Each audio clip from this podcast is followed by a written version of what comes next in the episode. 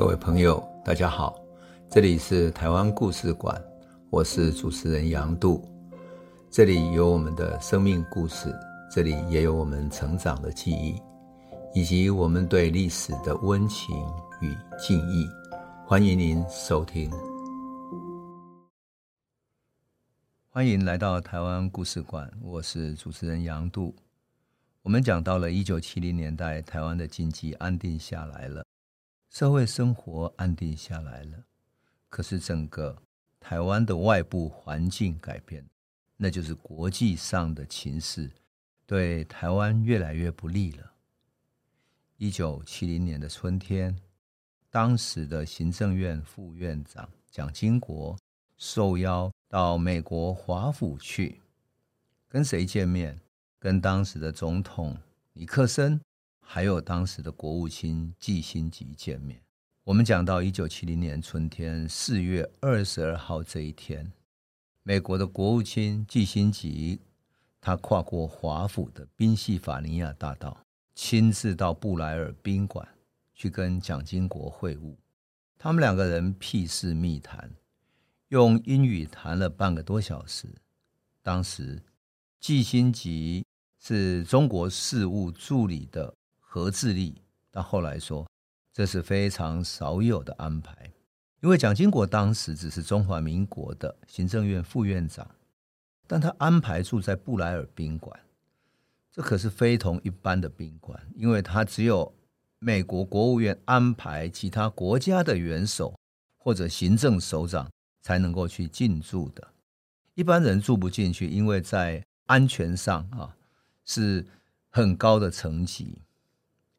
当然，一般来跟他会见的人，他的成绩也非同一般的，所以国务卿季新吉才能够来到这里，他能够很安全的进去，而没有其他的顾虑。那季新吉就问了蒋经国一个非常敏感的问题，他说：“如果中美会谈，这个中是指中国大陆哈，如果中美会谈由华沙换地方到华府或者北京举行的话，你会有什么反应？”这个是一个很严肃、很严肃的问题，因为中华人民共和国跟美国举行华沙会谈，从一九六零年代开始，已经举行了几十轮了。它是两边关系在没有正式建交以前一个沟通的管道。本来美国跟中华人民共和国从来没有任何管道，可是两边如果一直这样冲突下去、对立下去，不是办法，所以他就在波兰的华沙。开始举办会谈，即使第一次会谈两边都是在冲突，但是慢慢的彼此就有一些共同的议题，啊，彼此有一些什么问题就可以到这个会谈来讨论。换言之，有这么一个会谈的管道，可以避免两边政策上的误判，或者因为误判而变成军事上的对立冲突。两边已经举行了几十轮了，也确实解决过一些问题，包括了俘虏啦，包括了一些间谍啦等等的。两边关系在没有正式建交以前，这是一个沟通的管道。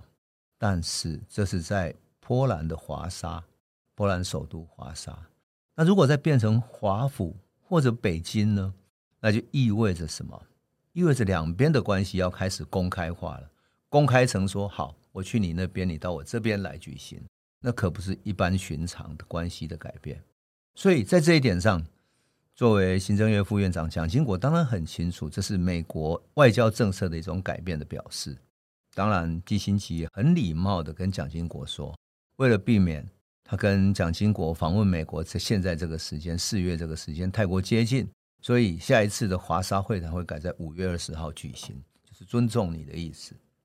后来陪同去会见的沈建宏就问蒋经国说，基辛吉有没有传达什么重要的讯息？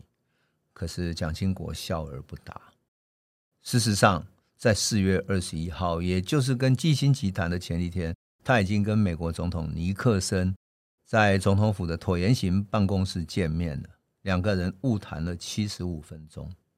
美国总统跟一个中华民国的行政院副院长谈这么久，已经超出了礼貌性的拜会，在白宫也很少这样子。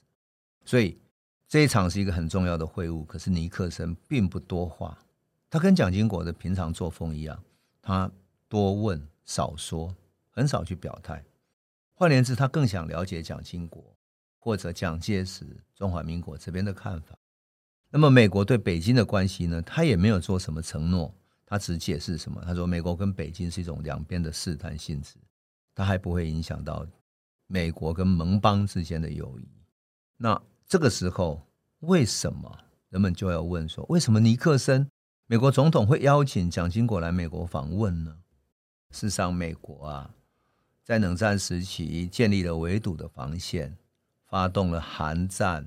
越战来阻止共产主义的扩散，但是苏联在史达林死掉以后，赫鲁雪夫跟中国的关系出现因为意识形态的分歧，特别是毛泽东对于赫鲁雪夫非常不满，曾经发动一些作家来批判他，再加上珍宝岛事件，导致两边的军事冲突，所以中苏的关系非常紧张。哎，这个时候美国就看到一种新的形势了。特别是当苏联一九六八年入侵捷克的时候，周恩来马上发文章批判什么？周恩来说，这是最公然无耻、典型的法西斯强权政治的样板。苏联红军呢，因为这样的一种批判，还调集了好几个师的兵力到中苏的边境上面。当然，这中间还包括了火箭部队。而且火箭部队还配置了当时非常少有的核子弹头，地对地的飞弹。你可以想见，苏联是用这样的方式来对付中国。我要讲的就是说，其实中国，特别是中共，从来都没有忘记，从毛泽东时代以降都没有忘记，中国真正最大的威胁来自于那么长、那么长的中苏边境，最大的威胁就是苏联。就是俄罗斯，所以一九五零年代毛泽东宣告向苏联一面倒的政策的时候，其实他心里面是很忐忑的。可是这个一面倒政策到了一九六八年，周恩来一批判苏联的飞弹部队到边境对着中国的时候，中国的外交政策开始改变了。当然，美国也开始改变。为什么？美国在一九六八年有非常强大的风起云涌的学生运动。在美国，整体的引起反战声浪，包括了伯克莱，包括了呃加州这边，还有纽约等等，全美国都是反战的声浪，然后反对美国参加越战。四月四号的时候，从事黑人人权运动的马丁路德金被刺杀了。到了六月六号，美国总统甘乃迪又被暗杀了。所以整个美国是非常动荡不安的，特别是对于美国政府参加越战。抗议的这种声浪越来越高了，啊，甚至于演变成各地的社会冲突。后来，詹森继任了甘乃迪的政策，可是呢，詹森卸任之后，换尼克森选上了。尼克森总统已经感觉到说，这种压力实在太大了，他想要逐渐的从越战里面抽身出来，要改变外交政策，而结构性的改变，当然是利用中国跟苏联交恶的时候。他想要联中来制苏，联中国去制苏联，他形成一个三方牵制的关系，就这样子。但是苏联当然也不是省油的灯啊。一九六八年的夏天，苏联入侵捷克两个月以后，有一个打着伦敦晚星报，就 London Evening Star，是一个英国的报纸哈。打着是伦敦的报纸，就是英国人驻莫斯科特派员的俄国籍的记者，叫维多·路易，叫 Victor Lewis 啊。这个人呢，向中华民国驻东京的大使馆联络，他说他想要来台湾进行访问，代表报纸。这时候，中华民国在东京的情报单位一打探，毫无疑问的，这个人就是苏联的特务，就 KGB 的特务。他当然不是真正的记者，只是打着这个名号。这蒋经国开始怀疑说，这个莫斯科到底有什么企图呢？他想要试探看看对方在想什么，那就请他的外交部的老朋友哈，当时是新闻局长魏锦蒙去当接触的窗口。当然，魏启蒙名正言顺，他是新闻局长嘛，去接待一个外籍记者，这是很正当的哈。没有想到魏启蒙几次接触以后，对方就直接讲了。他竟然说：“北京对苏联的敌意太深了，莫斯科有意跟蒋介石重修旧好，所以我们可以在对方的首都互设贸易代表处来当开端，也就是没有正建立正式的外交关系，但设贸易代表处。后来他更大胆了，他建议说，现在是国民政府光复大陆的最佳时机，因为中国大陆正在搞文化大革命，内部一片混乱，关键是。俄国能不能保持中立？如果俄国不保持中立，帮中共打的话，相信中华民国一点机会都没有，蒋介石没有什么希望。但是莫斯科会站在中立的立场，把国军要去打大陆当成是中国人自己的内战。只要台北能够让苏联相信说，蒋介石一旦重掌大陆，不会让美国在中国设立军事基地。也就是不要让美国住在中国去对付苏联就可以了。蒋经国当然会怀疑啊，他想这是不是苏联对中国的新战策略，利用中华民国这边去对中国大陆发挥了一种心理上的压力，利用我们当棋子去变成对中国的中国共产党的新战喊话这样。可是蒋经国也想说。按照现在的局势发展，各国之间变得比较复杂，特别中苏之间的发展，慢慢变成大规模的军事冲突，可能性是很高的，所以苏联才会来拉拢我们。后来在魏景蒙的安排底下，蒋经国决定去会见这一位 KGB 的特务陆毅。陆毅跟蒋经国两个都用俄语交谈，主要是蒋经国在询问苏联的局势，不过。他也暗示陆毅说，如果光复大陆的话，会重新考虑跟美国的关系。蒋经国当然心知肚明嘛，因为这个大局势底下，哈，台湾跟美国的关系早晚会改变嘛，所以他一定要有一个更灵活的应对，把自己的外交的路子要走活一点。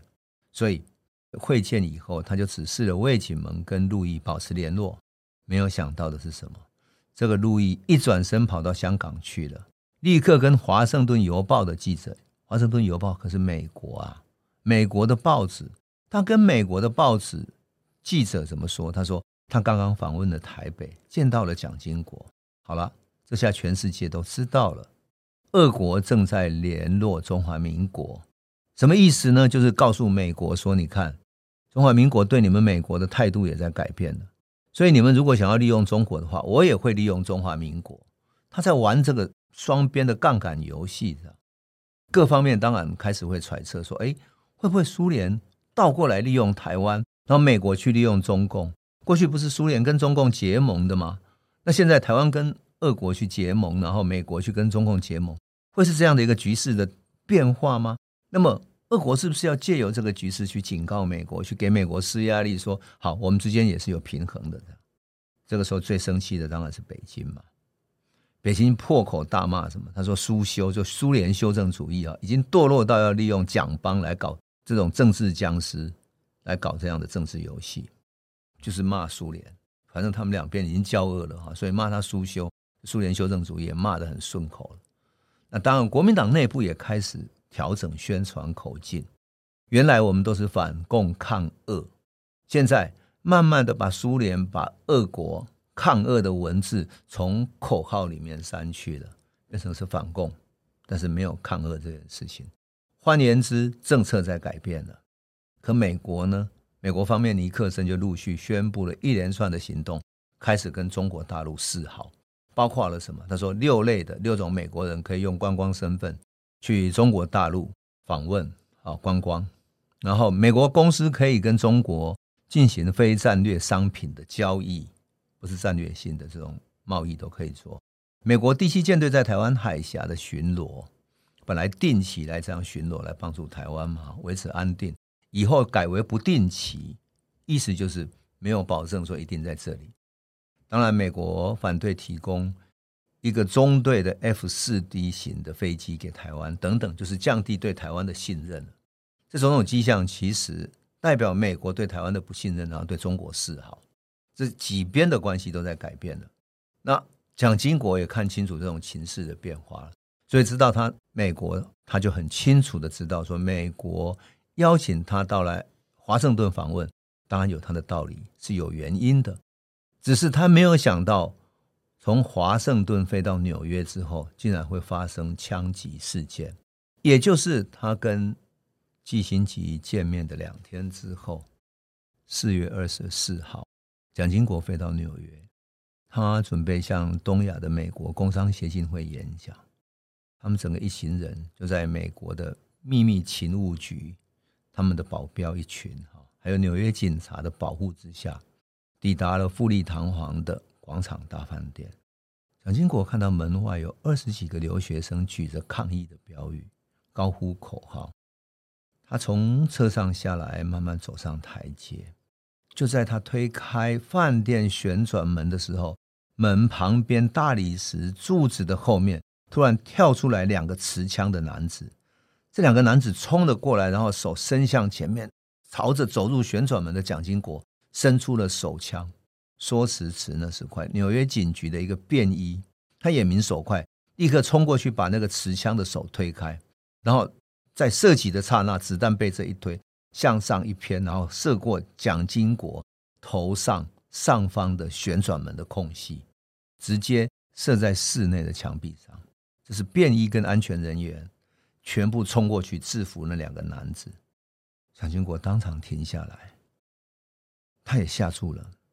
他回头看了一看混乱的场面，但是他很镇定的进入了大厅，然后在众人的保护底下，他直接走入了电梯，进入了演讲会场。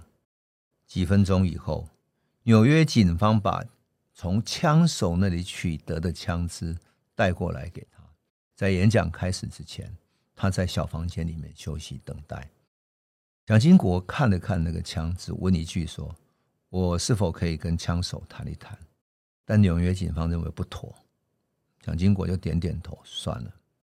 那他若无其事的进行演讲，一句都没有说到说他刚刚才碰到行刺的这件事情。他很镇定的演讲完，等到更晚一点讲完了，他回到旅馆，才打电话到台北跟蒋方良讲说：“你不要担心，今天晚上华侨有一场很盛大的欢迎晚会。”警方要劝他取消，可是他没有取消，然后他甚至于都照常举行。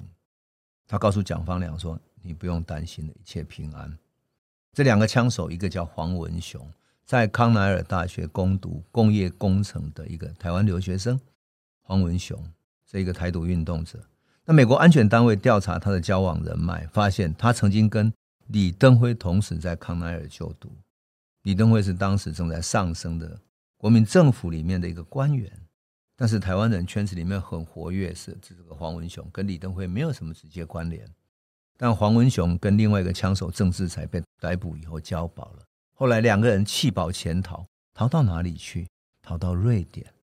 瑞典是什么地方？瑞典就是曾经在台湾写《台湾自救宣言》的彭明敏，坐上了美国的飞机，化妆逃亡，他也潜逃到瑞典。换言之，瑞典有一个基地是美国这些特务在隐藏什么人的地方。更何况，在美国全面戒备的情况底下，枪手可以躲在柱子后面不被发现，然后突然冲出来下手，可能吗？所以人们都会相信说，蒋经国心里面有数，他一定明白这是怎么一回事。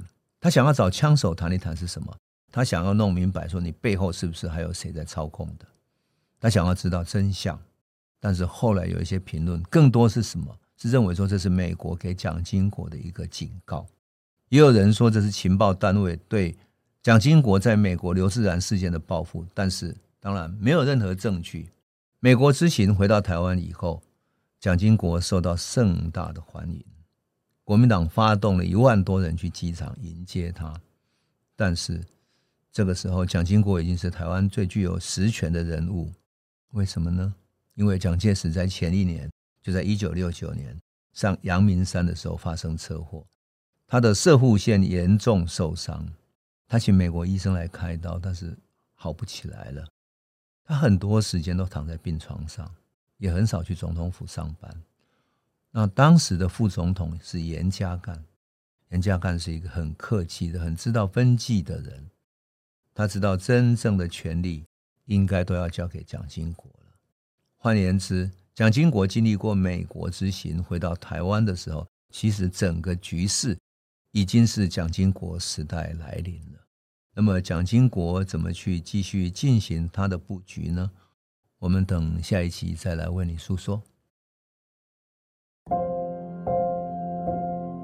这里是台湾故事馆 Podcast，我们每周一、周五会固定更新新的台湾故事，请随时关注台湾故事馆粉丝页，按赞并分享。最后，我们工商放送一下。若你对本节目有兴趣，可以购买纸本的《有温度的台湾史》，更方便您阅读。本节目由中华文化永续发展基金会制作，连振东文教基金会赞助。